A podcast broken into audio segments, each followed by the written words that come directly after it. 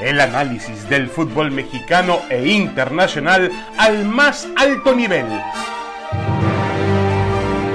Aquí inicia Fútbol de Altura.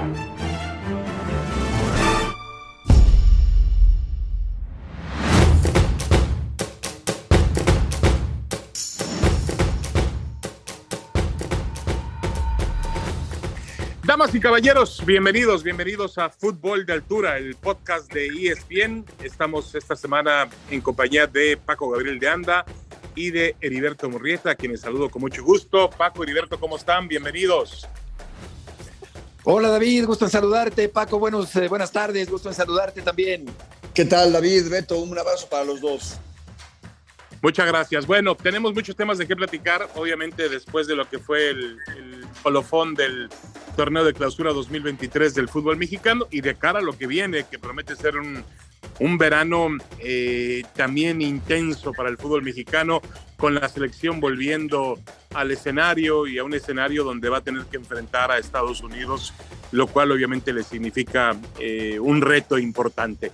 Eh, pero bueno, vamos, vamos por partes. El tema de, de Tigres, Chivas, Paco, al final del día, yo lo único que objetaba es que tenemos un campeón del fútbol mexicano que fue totalmente irregular durante el torneo, que utilizó tres entrenadores, que, que en la propia liguilla también tuvo sus, eh, sus traspiés, tuvo sus, sus subidas y sus bajadas, estuvo a punto de ser eliminado en la semifinal por el Toluca, perdón, en los cuartos de final por el Toluca, eh, luego tuvo un partido muy cerrado con Monterrey. A lo que voy, Paco, cuando uno habla de un equipo campeón, habla del mejor, del mejor equipo del fútbol mexicano. ¿Podemos llamarle a Tigres el mejor equipo del fútbol mexicano o simple y sencillamente el campeón? Pues como gustes, David, realmente campeón sí es. Campeón sí es. Eh, nuestra liguilla, nuestro sistema, el formato, pues tiene sus bemoles, evidentemente. Pero sucede en todos lados. Acaba de suceder en la NBA con el Miami Heat. El peor equipo rankeado, ¿no? Después de no sé cuántos años, 50 años me parece, vuelve a aparecer en las finales. Eh, eliminando justamente al que se le pone enfrente. Tigres llegó, como bien dices, con mucha irregularidad, fue el séptimo, pero después eliminó el repechaje al Puebla y después le, le ganó al líder, al Monterrey, le ganó al Toluca, que me parece que era el 4, y le ganó a Chivas, que era el 3. Entonces, es el campeón, inobjetable, es el mejor equipo, pues bueno, mmm, de acuerdo a lo que tú consideres, de ser un, eh, el equipo que mejor juega al fútbol, de acuerdo a, tus conceptos en ese sentido, pues lo puedes considerar o no. Para mí, sí es el campeón y sí es el mejor. Yo no tengo duda porque la, eh, la, las mismas reglas son para todos. Se sabe cómo tienes que llegar al repechaje a la liguilla y después ser el mejor del repechaje de la liguilla. Y ahí Tigres fue el que levantó la copa. Yo no, para mí Tigres es el campeón inobjetable y sí es el mejor de la liga. Sí, podríamos decir que, que, quizá existieron otros equipos que alcanzaron un nivel futbolístico más importante, Heriberto, durante el torneo. Es una realidad, pero también hay que, eh, todo mundo sabe cómo se juega en el fútbol mexicano y qué se necesita para ser campeón. Y realmente Tigres, que además brindó en el partido final, el del domingo, brindó su mejor juego de toda la temporada para finalmente eh, eliminar a las Chivas, dejar fuera a las Chivas, dejarlos con el subcampeonato, en una voltereta además que, que resultó pues muy, muy, muy, eh, muy intensa, muy dramática, no sé si bien jugada, pero por lo menos dramatismo y emoción finalmente arrojó esta gran final del fútbol mexicano. ¿Con qué, con qué sentimiento te vas, Heriberto, de lo que fue la final y el, y el campeonato de Tigres? David, yo creo que sí, efectivamente, Tigres es un eh, digno campeón, con todo merecimiento, campeón inobjetable del fútbol mexicano, pero creo que no necesariamente es el mejor equipo del torneo en 17 o 20 semanas. Hubo equipos como el Monterrey o el América que jugaron mejor y fueron más consistentes y más regulares y menos intermitentes que el equipo de los Tigres. Sin embargo, el formato de competencia del fútbol mexicano permite que un equipo que no haya sido de los mejores acabe por cerrar muy bien y ganar el torneo. Ese es el, fútbol mexicano con este formato de liguilla. Y yo creo que ha sido, pues, eh, eh, un triunfo de la jerarquía, David. Yo creo que para mí el favorito era el Guadalajara. Pensé que iba a ganar el Guadalajara a la final. De hecho, estuvo cerca de ganarla con puros mexicanos, pero acabó imponiéndose la mayor jerarquía, el mayor empaque, la mayor experiencia y el mejor manejo de partido de un equipo como el de los Tigres. Así que en ese sentido creo que Tigres es el campeón y la jerarquía eh, y el mayor tiempo jugando juntos y la experiencia acaban por ser factores determinantes para que Tigres sea el campeón del fútbol mexicano. Sí, de acuerdo. Eso no, nadie se lo puede quitar al conjunto de Tigres. Lo es, es un equipo veterano, un equipo que logró establecer una época en el fútbol mexicano. Hay jugadores, hay tres, cuatro jugadores en ese equipo que lograron levantar su quinto trofeo. Quinto trofeo. ¿Tú, tú te imaginas un jugador que levante cinco trofeos en el fútbol mexicano? Pues estamos hablando de un equipo que ha dejado una trascendencia, una época. Quizá, eh, Paco, como no se veía, no lo sé, habría que hablar del Toluca de Cardoso, habría que hablar de, bueno, no sé si el América de los 80 se alcanzó esa dimensión, ganó menos títulos, pero eran torneos largos, o quizá habrá que irse hasta el campeonísimo, ¿no? Llevamos mucho tiempo atrás que sí dominó una época y estableció un equipo de hegemonía, pero yo creo que hay que darle su lugar en la historia, Paco, a este Tigres. Es que además, David, eh, Heriberto, por ejemplo, lo de Gignac, Nahuel y Aquino, cinco títulos con el mismo equipo. Ese Toluca de Cardoso y compañía del profe Mesa ganó, si mal no recuerdo, tres títulos. ¿no? E-, ese equipo, ese equipo en el 98, 2000, 2002. Después Toluca con el Tolo Gallego, después Toluca, eh, la, la, de la Volpe y Alberto Jorge, por ejemplo. Pero un jugador con cinco títulos en el mismo equipo, no sé si Salvador Carmón en Toluca, no creo, ¿eh? Pero no es fácil. Eh, a mí me da gusto que gente como Gignac, que es una figura internacional, porque fue seleccionado nacional, porque jugó Copa del Mundo, jugó Eurocopa, venga a México y se lo tome con seriedad. Me, me agrada mucho. Y te demuestre él por qué si gente que viene de fuera puede trascender y puede triunfar aquí, que no cualquiera puede trascender y triunfar aquí. Creo que es un gran ejemplo. Por supuesto, la institución también, porque ahora le toca a Siboldi, antes fue el Tuca. Eh, Tigres da un paso, un salto de calidad, me parece, en ese sentido. Y, y, lo de Aquino también, ¿no? Aquino que salió de Cruz Azul, eh, hizo una carrera pues, breve en Europa, mundialista, eh, cinco títulos es, es, honestamente, es mucho, ¿no? Es, eh, la verdad, sí llama la, llama la atención y hay que ponerse de pie y aplaudirles. Sí, de acuerdo. Y el, en el caso particular de Guiñac, incluso ha entrado en una conversación, Heriberto, pues de nombres. Imagínate qué nombres. Se habla y se le cotiza como uno de los mejores delanteros extranjeros en la historia del fútbol mexicano. Dejemos de lado a Carlos Reynoso, a Miguel Marín, que ocupaban otras posiciones en el campo, pero por ejemplo, en la comparación directa con Caviño y con el propio José. Saturnino Cardoso, creo que Guiñac puede pelear. Y además, otra cosa fundamental, mientras Caviño y Cardoso hicieron una carrera larga en el fútbol mexicano, Guiñac prácticamente uh -huh. llegó en la parte final de su trayectoria y ha aprovechado cada minuto en el campo para dejar una, una, evidencia de su talento, de su capacidad, de su personalidad y de lo que es capaz de hacer. Sí, David, y sabes que no por un atlantismo eh, totalmente fuera de lugar, que no viene al caso, pero creo... Qué bueno que lo mencionas, qué bueno que lo mencionas. creo francamente que Caviño era el más completo de los tres que acabas de mencionar. Eh, sí. Con respecto a Gignac, eh, porque Caviño tenía anticipación, remate de cabeza, disparo con las dos piernas, eh, eh, pique en corto, fortaleza física, que, que, claro que también la tenían Cardoso y, y Gignac. Yo sobre Gignac, David, agregaría que claro que hay que reconocerlo, respetarlo, gran jerarquía, figurón importantísimo del fútbol mexicano, pero sí creo que va a la baja. Evidentemente siento que va en un declive natural, lógico. ha fallado goles hechos que antes no fallaba eh, claro que la personalidad y el temple le permiten eh, marcar un penalti con toda la confianza del mundo y la potencia física en el disparo en una final de campeonato mexicano, pero yo sí veo a un Gignac disminuido física y futbolísticamente. Esto claro que habrá que recontarlo al final de su carrera, pero por lo pronto, pues sí, claro que tiene mucho mérito ser campeón, aunque creo que sí es notorio que Gignac ya no es el mismo de antes. Sí, y, lo más increíble del asunto, Heriberto, es que, fíjate, eh, el peor, quizá el peor Guiñac, la peor versión de Guiñac desde que llegó a México, y aún así Tigres fue el campeón del fútbol mexicano. Y es decir, estoy de acuerdo contigo, Guiñac tuvo unas fallas eh, durante toda la liguilla, que no son, no van a ser, no, no va a ser la forma en la cual lo vamos a recordar en, en, la historia, en su paso por Tigres y por el, por el fútbol mexicano. Ha sido un goleador implacable, impresionante, un, realmente un, un hombre que, que, podía salir del área, que era un gran rematador, que, que, que, que realmente marcó una época y una diferencia y hay que ver los números que tiene a su paso por Tigres y por, por el fútbol mexicano. Pero sí, es una historia Demoledora, David, demoledora. De acuerdo.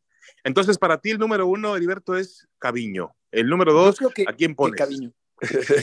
Yo creo que Caviño sí, Evanibaldo Castro, que eh, tuvo un, paso por el equipo de los Pumas, por el Atlante, por el equipo de León, también, por el León, claro.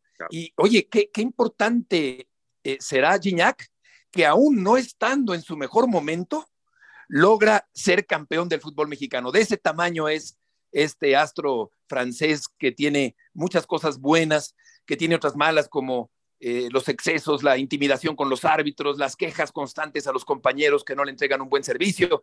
Pero bueno, no deja de ser una figura de una personalidad extraordinaria. Y para ti, Paco, ¿cuál es el mejor de todos? Híjole, mira, eh, sí, es que, es que, a ver, hablamos de figurones, como delante, es que Guiñac yo creo que es mejor jugador que Caviño y que, y que Cardoso y que nos disculpe el buen Cardoso, que luego nos reunimos con él a jugar pádel, ¿no?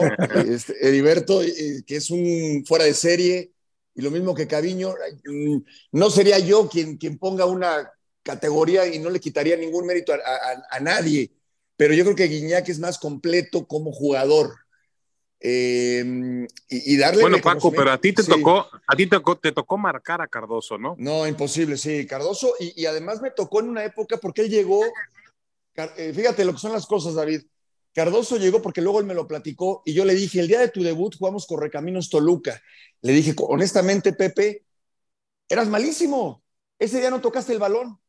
Ese día no tocaste el balón. Me dijeron, viene un paraguayo, eh, va a debutar con el Toluca, ojo que es, muy rápido, todo jugamos y ni la tocó. Y con el tiempo me dijo, ¿sabes qué, Paco? Ese día, la noche anterior me avisaron que mi padre había fallecido y jugué ese partido de todos modos. A los pocos días me lesioné, me rompí la rodilla, me regresé y cuando volví después de la lesión es el Cardoso que conocimos. O sea, tiene una historia además muy interesante detrás del mito de lo que es Cardoso. Imposible de marcar, David. Heriberto, imposible. Siempre te hacía gol. Eh, lo vi jugar, también imposible de marcar. Pero veo un tipo que aún en su peor momento es desequilibrante como Gignac, pues yo, yo, yo creo que es más completo como futbolista, como futbolista Gignac. Como delanteros, pues lo de Cardoso y lo de, y lo de Caviño, yo creo que está por encima porque además eh, lo demostraron por mucho tiempo. Guiñac, como bien mencionas, David llegó en el 2015. Entonces, eh, es, es, muy difícil, honestamente es muy difícil eh, elegir a, a, a, uno solo, pero Guiñac sí ya es uno de los grandes. yo lo pondría dentro de los tres mejores internacionales extranjeros que hayan venido a México. Correcto, correcto. Y además, este, yo creo que tiene la, digo, ya, ya compararlo con otras posiciones eh, podría ser un poco más complicado por, por lo que hacen en el campo de juego, pero bueno, hay que dar. no, David, David, no, es que no. Es que yo creo que sí nos tenemos que atrever, porque yo a Gignac lo pongo al nivel de Carlos Reynoso o por encima de Carlos Reynoso. Es que yo creo que, Heriberto no, va a estar de acuerdo. ¿eh? A ver, a ver. Eh, eh, sí, sí, no, Reynoso era un genio, caray. Pero Extraordinario. No, no, no, Reynoso era otro punto y aparte, ¿no? Ah, Reynoso, Reynoso era goleador, tenía todo, Reynoso daba pases, asistencias, un tipo inteligente en el campo de juego, un capitán, un líder. Somos muy románticos, nadie se va a atrever, nadie se va a atrever a quitar a don Miguel Marín y a don Carlos Reynoso de ese lugar pero a Gignac yo, yo, no lo pongo abajo de ellos, ¿eh? Oye, es que son casi, casi que santos laicos. Sí, no, bueno, intocables, intocables. Yo no quise traer la conversación a Reynoso porque, ni, a, ni a Marín, porque Porque bueno, era, mm, pero a mí me parece Reynoso, y no sé qué opinen Heriberto y Paco, a mí me parece, bueno, ya escuché lo que dice Paco, pero a mí me parece que el chileno ha sido el jugador más completo extranjero que ha jugado en el fútbol de México. Extraordinario, sí, David. Yo, yo creo que a lo mejor aquí la discusión tendría que irse por el lado del tipo de fútbol que se jugaba entonces y el que se juega ahora, eh, que esa es una eterna problemática, ¿no? El poner en contexto a los grandes jugadores, pero yo también creo que, que Reynoso dejó huella por su eh, cabeza tan clara, su habilidad, su personalidad, su conducción, eh, lo pasador, lo anotador, un hombre inteligentísimo en el terreno de juego que sí dejó una huella pues muy importante, como todos sabemos, en el, en el fútbol mexicano. Bueno, antes de la pausa, eh, Paco Heriberto, eh, tenemos que analizar lo que pasó con el Guadalajara, lo que pasó con Chivas. Em, obviamente, yo hablo de un fracaso porque me parece que sería faltar el respeto a Chivas si no le damos esa etiqueta como un equipo grande. Porque, porque enseguida la gente me, me va a decir, a ver, si fuese el América, dirías que estando a 30 minutos de ganar el título, eh, sufrió un fracaso rotundo y haríamos todo un drama del asunto. Si queremos tener a Chivas en ese nivel, creo que hay que darle el mismo tratamiento. Ahora, sí creo que la temporada de Guadalajara fue una temporada muy afortunada, una temporada muy buena. Creo que jugó más allá de sus expectativas, más allá de su realidad y logró Paco llegar hasta donde nadie imaginaba que podía llegar. Ahora, el título estuvo muy cerca y se les fue de las manos. Sí, yo lo veo igual. Para mí fue fracaso por, por las instancias en las que estuvo. Si tú al principio de la temporada dices, si, si Chivas no queda campeón es fracaso, yo te diría que no. Yo te diría que se requiere reactivar a los jugadores mexicanos de la cantera, consolidarlos, eh, trascender, eh, y eso lo consiguió estas Chivas de Paunovic y de Fernando Hierro. Ahora, como se dio el partido final, jugar el partido de vuelta en tu casa y dejarlo ir, entonces sí se convierte en un fracaso. No, el, el tema, Heriberto, aquí obviamente es, eh, para mí sigue siendo, a pesar de ese fracaso, sigue siendo eh, Beljo Paunovic, pues la gran, el gran entrenador del año. Es decir, lo que él logró con este equipo de fútbol, porque si uno analiza, al final del día tú tienes que analizar un entrenador de acuerdo al material, al parque que tiene. Así como sabíamos que Bucetich tenía mucho, que Fernando Ortiz también tenía lo suyo, que Ciboldi tenía, a pesar de la inconsistencia, tenía un gran equipo de fútbol, sabíamos que Chivas no, no, no aspiraba a lo que finalmente llegó. Y creo que lo de Paunovic ha sido fantástico. Punto. No hay otra forma de medirlo.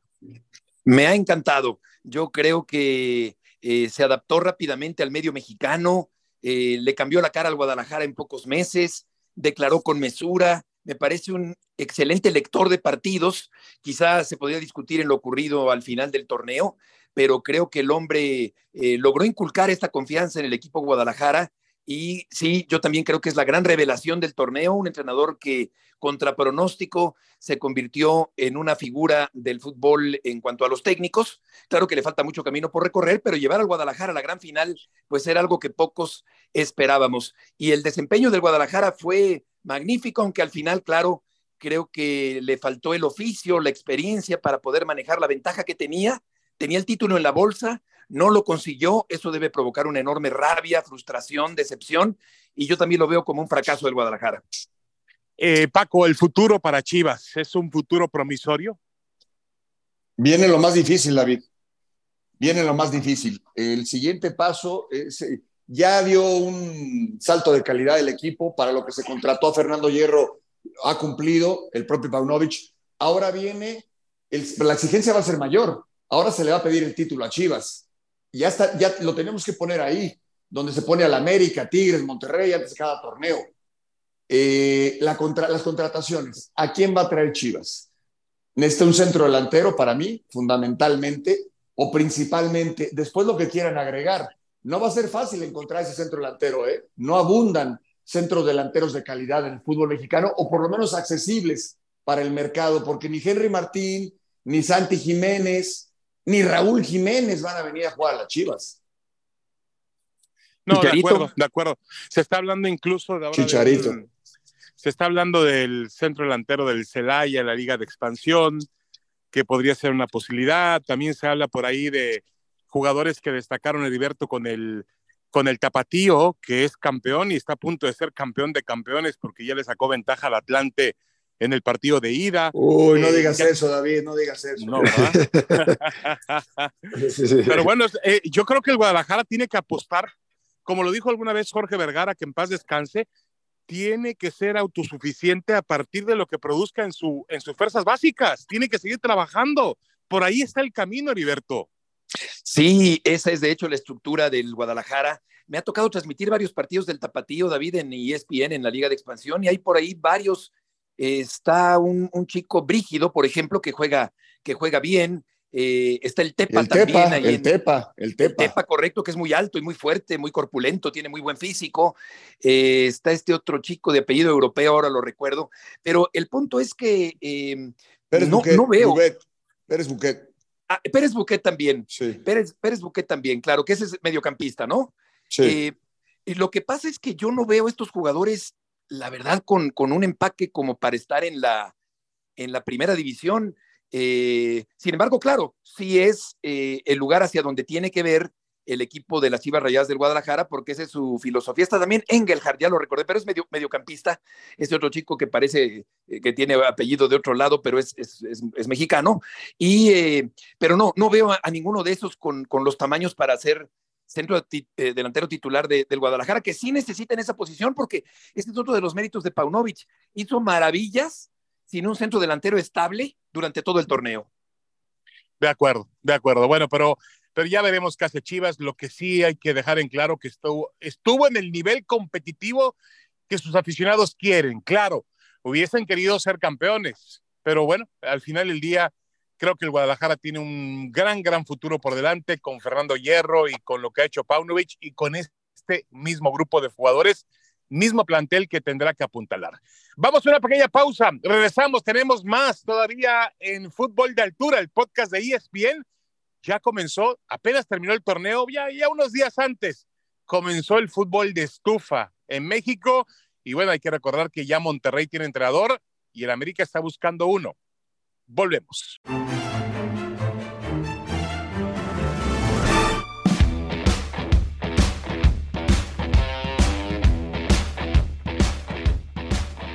Damas y caballeros, regresamos, regresamos. Esto es Fútbol de Altura, el podcast de ESPN en compañía de Heriberto Murrieta y de Paco Gabriel de Anda. Y bueno, ya dejamos atrás lo que fue el campeonato de Tigres, lo que fue el subcampeonato de Chivas. El torneo, si no me equivoco, comienza ya el 30 de junio, ¿eh? no falta mucho. Luego se va a suspender para dar paso a la League Cup, algo muy extraño. Al mismo tiempo habrá actividad de la selección mexicana en, la Copa Oro. Eh, y, en la, y antes en la Liga de las Naciones de la, de la CONCACAF. Pero bueno, em, Fernando Ortiz, Paco Gabriel de Anda, Fernando Ortiz ya es el entrenador de Rayados de Monterrey. ¿Qué te parece esa decisión de, del Tato Noriega para suplir a Víctor Manuel Bucetich? Bueno, que ya estaba hablado, ¿no? Se veía venir. El hecho de que no renovaran a Fernando Ortiz en América provocó que él también, me parece en todo su derecho, empezar a buscar otras opciones. Y, también te habla de que la directiva de Monterrey también ya estaba buscando otras opciones, ¿no? Entonces, pues al final pareciera que ahí todo este manejo por debajo de la mesa da como resultado que pues el Tano llegue a Monterrey, me parece legítimo, no se faltó a, a, ningún contrato, ¿sí? Por lo menos establecido, escrito, no sé si de palabra, eso no lo sé. Eh, para, mí es una, para mí no se tenía que haber ido del América, para mí no se tenía que haber ido del América, y yo creo que América lo va a extrañar. Ahora, también hay que ver si funciona igual en Monterrey. Eh, es un tipo de valores, lo conozco bien, eh, es un tipo que a mí me agrada como entrenador, y creo que en, Monterrey la exigencia de, que tuvo en América la va a tener igual acá, sobre todo ahora porque Tigres quedó campeón, a Monterrey no se le va a exigir otra cosa que no sea el campeonato. Yo creo que es una buena elección para Monterrey. A mí me parece que hace bien Monterrey en contratar a un tipo como, como el Tano. Pero bueno, si no consigue el resultado, el, el, título, se le va a catalogar de, fracaso, ¿no? Sí, y yo, yo creo, Paco, que al final del día, em, eh, eh, yo tengo la, el presentimiento o la intuición puede ser, Heriberto, periodísticamente hablando, de que el Tan Ortiz le cobró una venganza a la directiva de la América. Es decir, yo creo que él se molestó mucho cuando no recibió el voto de confianza antes de la liguilla. No lo renovaron antes de la liguilla, a pesar del gran trabajo que ya había hecho con el América. Y obviamente eh, él esperaba ser campeón y la directiva del América también esperaba ser campeón, pero no lo fueron. Y yo creo que él, él entendía que además, si era eliminado como fue eliminado por Chivas en semifinales, la, trans, el, el, la operación para renovar no iba a tener la mismo, el mismo precio para él que antes de la liguilla. Y yo creo que él se molestó y tomó una decisión con su cuerpo técnico. Así lo veo yo, Heriberto. Tú lo ves de otra forma, porque el América intentó convencerle. Y, dime una cosa, Heriberto, un entrenador que le dé la espalda al América, pues yo conozco muy pocos, ¿eh? Sí, puede ser que en el eh, fondo se haya sentido incómodo, disgustado por esa falta de renovación. Es posible que eso ya lo trajera dentro de su estado de ánimo y eso lo llevara a renunciar en el momento de la eliminación, porque ciertamente yo creo que quedarse en el América, pues a cualquiera le puede interesar, pero no a Ortiz bajo esta circunstancia en particular de la forma en que fue eliminado por el equipo del Guadalajara y quizá por el antecedente que mencionas, que no estoy seguro que haya sido así, pero puede ser, puede ser que haya estado incómodo o, o, molesto con la directiva. Y creo, David, que al ver al América con Ortiz, con volumen de juego, con posesión, con fútbol ofensivo, dando espectáculo, pues creo que eso llevado al Monterrey, con el plantel del Monterrey, puede ser un banquete de fútbol muy interesante, porque el estilo del Tano es muy diferente al de Bucetich. Así que creo que además si llega a Valdés o llega Sánchez, que posiblemente los lleve del América al Monterrey, creo que será un equipo proponedor, que dé espectáculo, eh, tratando de conservar el orden que tenía Bucetich, pero quizá con las banderas un poco más desplegadas en comparación al estilo de Bucetich. Así que me parece que encaja como anillo al dedo Ortiz en el equipo de Monterrey. Sí, estoy de acuerdo, porque ahora también se habla mucho de, al momento de abrirse el puesto de entrenador del América, de conseguir alguien como Fernando Ortiz, que yo estoy de acuerdo con Paco, no va a ser nada sencillo, nada fácil, porque además identificó su estilo de juego, se identificaba plenamente con la tribuna del América. Yo sentía el americanismo contento, claro.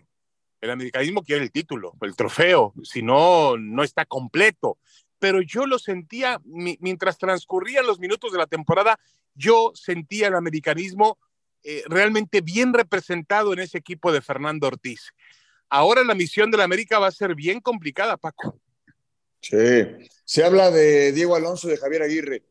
Ninguno de los dos, siendo pues, Javier Aguirre un histórico ya del fútbol mexicano y un tipo importantísimo en el fútbol español, eh, y Diego Alonso recientemente jugó, estuvo en el Mundial de Qatar, no le fue bien, pero ninguno cumple con eso que se sueña en el América de gustar, golear y ser campeón. O sea, bueno, sí, ser campeón sí está bien, lo han sido, pero gustar y golear no es el estilo de ninguno de los dos. Entonces, encontrar un entrenador como el Tano, que declaraba bien, un tipo respetuoso, un tipo tuvo algún altercado ahí con Larcamón, bueno, está bien, pero en general se comportó a la altura, eh, un tipo que estaba identificado con la afición, un tipo que siempre te metió a una semifinal. Las tres, los tres años que estuvo, los tres, las tres temporadas, se metió a la semifinal. Sí, se quedó a la orilla, perfecto. ¿Quién te garantiza? El que me digas, ¿eh? El que me digas, no te va a garantizar ser campeón, ni tampoco ganar y gustar y golear, como si lo hacía este América, que fue el, el goleador del, del, torneo y demás. No, no, sencillo no va a ser, y además te va a costar mucho más de lo que le pagabas al Tan Ortiz. O sea, para ti, Paco, fue un error del América. Sí. Entendiendo que si, que si la hipótesis, porque es una hipótesis, tienen razón. No renovarlo no en la puedo... liguilla. No renovarlo en la liguilla, claro. David. Para mí ese era sí. eso. Antes, es más, antes de entrar a la liguilla, te quiero renovar, ahí negociar y, y, hacerlo por uno o dos años. Por supuesto que esa, esa era, ahí era donde creo que la directiva tenía que enfocarse. No, y es normal, ¿no, eh, Heriberto? Un, un, empleado, cuando un empleado da todo y consigue resultados, pues espera que la empresa lo, lo, lo, lo, lo apoye ofreciéndole continuidad, sí. seguridad, un contrato a largo plazo, tranquilidad, porque Ortiz finalmente estaba dirigiendo eh, con un sueldo que creo que no, no está no estaba entre los más altos de la Liga MX, porque hay que recordar cómo comenzó su trayectoria en la banca de América como un técnico interino y después fue, obviamente, eh, asegurándose de ser un entrenador definitivo, pero no cobraba como tal. Y yo creo que a él al final del día le molestó mucho eso y vio, ah, no me reconocen mi trabajo, yo no voy a reconocerle nada a la América. Y al momento, yo creo que a Ortiz, aún siendo campeón, Heriberto, se iba del América. Pues eh, eh, puede ser, David, a juzgar por ese desencuentro, por esa diferencia que hubo con respecto al contrato. Y claro que cuando queda libre Ortiz, pues es muy apetecible para varios clubes, entre ellos, claro, el Monterrey, que busca una propuesta un poco más agradable, más ofensiva, con un plantel que da para eso. Eh, yo el perfil de Aguirre lo dividiría en dos partes. Una, la parte de su manejo táctico, que me parece que no es un entrenador tan espectacular como el americanismo desea, pero por otro lado está el perfil de él eh, humano, ¿no? En cuanto a maneras, personalidad, origen americanista, comportamiento en las conferencias de prensa. A mí me parecería súper interesante ver a Aguirre en el América, pero por la parte de su forma de plantear los partidos, pues tampoco se parece a Ortiz. Entonces, eh, no sería el espectáculo que el americanismo desea con un técnico del corte de Javier, que siendo un gran técnico, creo que se ha especializado más en salvar equipos que en coronar planteles en el fútbol internacional. Y, se ha ganado un prestigio muy importante en España siendo eso, ¿eh? porque lo tiene totalmente. Sin duda. Un, gran reconocimiento en España. Yo la verdad lo veo complicado. Bueno, el Monterrey, para traer a Aguirre, lo convirtió en el entrenador mejor pagado en la historia del fútbol mexicano. Eh, yo creo que el América, si quiere traerlo, tendrá que eh, tentarlo de esa forma. No estoy diciendo que el América no pueda, eh, pero bueno, yo lo dudo mucho. Creo que Aguirre tiene un, pues está viviendo en, a, esta, a esta altura de su vida muy cómodo, en, con una condición económica que ya no, no es urgente. Con su esposa, con Silvia, vive en Mallorca, en un lugar que dicen, yo no lo conozco, dicen que es un paraíso entonces, este, y en un equipo que además él ha puesto a competir lejos de la zona del descenso. Eh, me parece a mí que va a ser complicado que venga, que venga Javier Aguirre, pero obviamente de aquí a que el América nombre a su entrenador estaremos. Eh, Oye, David. Como, sí. Me quedé pensando de vivir en Mallorca a venirse al tráfico de calzada de Tlalpan eh, eh, eh, a, las, a, las, ocho y media de la mañana, pues sí, como que está sí, apetecible Sí, de acuerdo, de acuerdo. Ah, claro, Heriberto, nada más que si te, te dan cuatro millones de dólares, eso el Mallorca no te los puede dar, ¿eh? eso sí, eso sí. Es más o menos lo que ganaba en Monterrey. Bueno, este, ya daremos más del fútbol de estufa. ya también, Paco, me imagino que estás haciendo maletas para pues seguir a la selección mexicana en este verano, que puede ser, puede ser un verano bueno, no sé cómo le dicen por ahí, un verano peligroso, un verano caliente, como tú quieras, pero va a ser un verano difícil ¿eh? para la selección mexicana.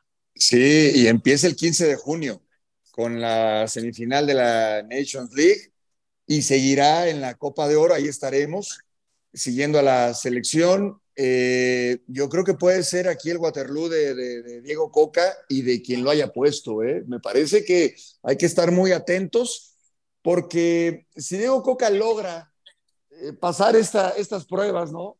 Eh, librarlo. Eh, veremos a Diego Coca en el banquillo de la selección para el 2026, sin duda. De otra manera, yo creo que no, no va a llegar. Heriberto. Sí, yo creo que llegó de una manera poco convencida por la totalidad de los propietarios. Creo que no hubo consenso y ahí empezó mal ya el, el proceso de selección. Y sí creo que pudiera llegar a, hacer peligrar el puesto de Coca un mal resultado en este torneo. Sí, yo también creo que los directivos esta vez no van a, no van a esperar tanto como lo hicieron con el Tata Martino. Eh, además, es un momento importante porque está iniciando una gestión nueva con Juan Carlos Rodríguez, que por cierto ha nombrado Ibar Cisniega, que es un, un excelente profesional con mucha experiencia en gestión deportiva, para ayudarle a apuntalar el proyecto también de selecciones mexicanas. Yo creo que no van a esperar. Y bueno, sí fue un madruguete, dicen por ahí, tanto la colocación del nombramiento de Rodrigo Ares de Parga como el de Diego Coca. Eh, pero vamos a ver si finalmente tiene futuro. Ojalá, yo quiero de todo corazón, yo, creo, yo no quiero que a nadie le vaya mal. Me gustaría que Coca ganara la Liga de las Naciones, ganara la Copa Oro, mostrara que tiene condiciones y llegar a dirigir a México en el Mundial. Pero bueno, habrá que ver eh, las condiciones con las que se presenta, el nivel de juego y cómo, cómo finalmente se comporta en esos eventos que en este momento al fútbol mexicano le importan tanto y sobre todo lo delicado que es el enfrentamiento con Estados Unidos.